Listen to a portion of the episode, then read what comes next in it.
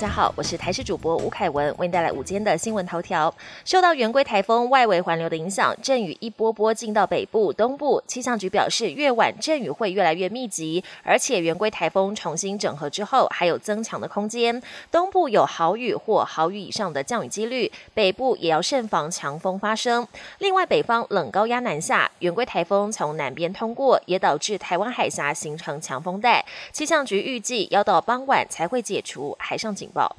今天是国庆三天连假最后一天，国道车流以及旅游收假特性为主，其中又以北向车流量较多，是平日的一点四倍，双向交通量达一百一十二百万车公里。全台国道也有九大路段易塞车，其中国五北向预估从今天早上十点开始会塞到晚上八点，车流量是平日的七倍左右。第十一期 BNT 疫苗第一季开放预约，今天上午十点到十月十三号中午十二点，可上疫苗预约平台预约，总共有一百一十七万人符合预约资格。另外，政府采购的莫德纳一百一十三万剂疫苗底台，北市府规划八月四号前已接种第一剂莫德纳疫苗的六十八岁原住民五十五岁以上长者，今天上午九点起可到台北市疫苗接种系统预约，十月十三到十五号接种。国际焦点：Delta 变种肆虐以来，美国疫情严峻，但现在终于有了改善迹象，平均单日新增确诊降到十万以下，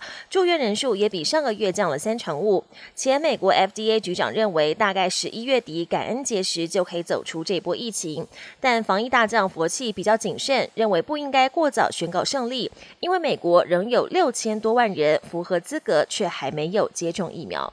美国明尼苏达州爆发枪击案，至少造成一人死亡，十四人受伤。枪击案发生在圣保罗市的一家酒吧。当地时间周日凌晨，警方发声明表示，有几个人不分青红皂白拔枪，并且扣扳机。一名二十多岁的年轻女子当场丧命，所幸其他受到枪伤的民众没有生命危险。而警方也在现场逮捕了三名男子，正在理清枪击案发生的原因。